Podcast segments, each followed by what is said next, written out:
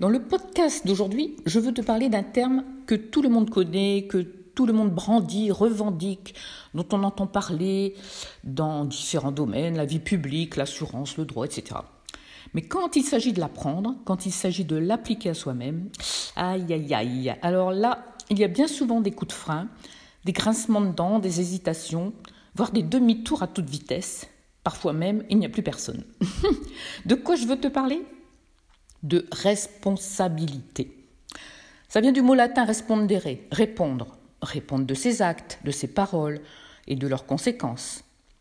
C'est un sujet délicat, la responsabilité, parce qu'on n'est pas toujours prêt à entendre qu'on a quelque chose à voir dans la situation que nous vivons, qui ne nous convient pas, et dont il est plus facile de basculer la faute sur les autres. Ça évite de se remettre en question. J'ai réellement pris la dimension de ma responsabilité lors d'un stage sur l'écoute centrée sur la personne, avec un maître en la matière, il s'appelait Ernie Meadows, il venait des États-Unis, et il était terrible là-dessus. Tu ne lui échappais pas. Il te faisait pointer du doigt jusqu'où allait ta responsabilité, mais aussi où commençait celle des autres. C'était hyper formateur. Car autant tu te remettais en cause quand il s'agissait de toi, autant tu ne prenais pas la responsabilité de celui ou celle qui essayait de te faire porter le chapeau. J'ai souvent été mal vue parce que je renvoyais, je pointais la responsabilité de l'autre. Je ne voulais pas lui prendre son fardeau. Et bien sûr, c'est pas toujours bien perçu. Dans le burn-out, il y a souvent des éléments déclencheurs indéniables, ça c'est sûr. Hein. Bon, des événements, des personnes qui ne te facilitent pas la vie. Mais on a tendance à balancer le fait d'être tombé malade uniquement sur l'extérieur.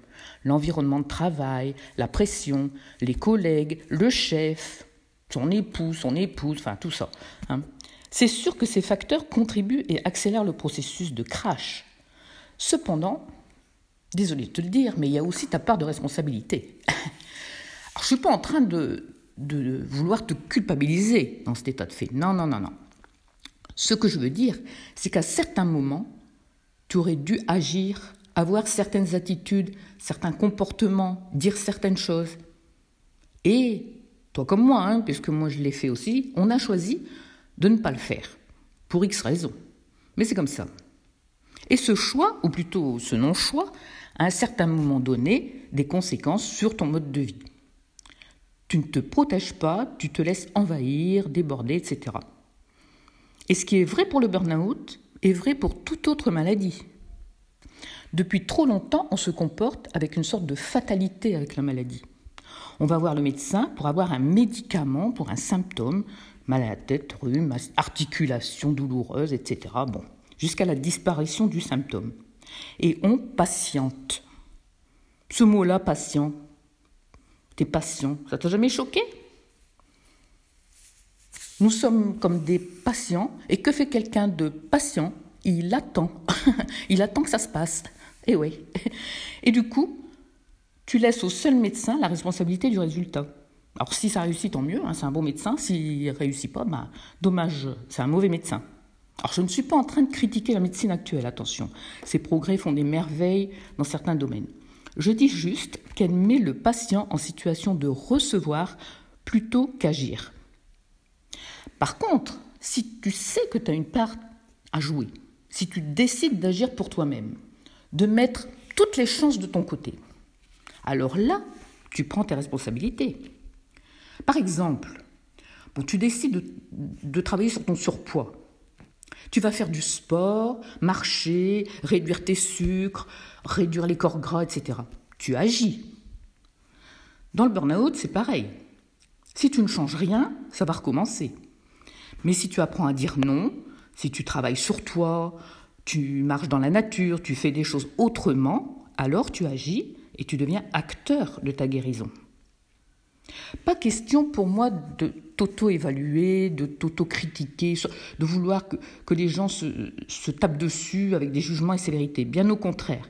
Non, il faut juste t'observer, écouter ton corps, les signaux d'alerte avec bienveillance et mettre en place en douceur des petites choses au quotidien qui t'amèneront à retrouver un équilibre, un bien-être, et je te souhaite la santé.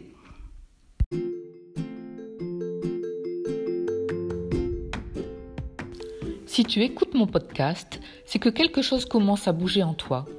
C'est ton âme qui se réveille, ton intuition qui veut s'exprimer.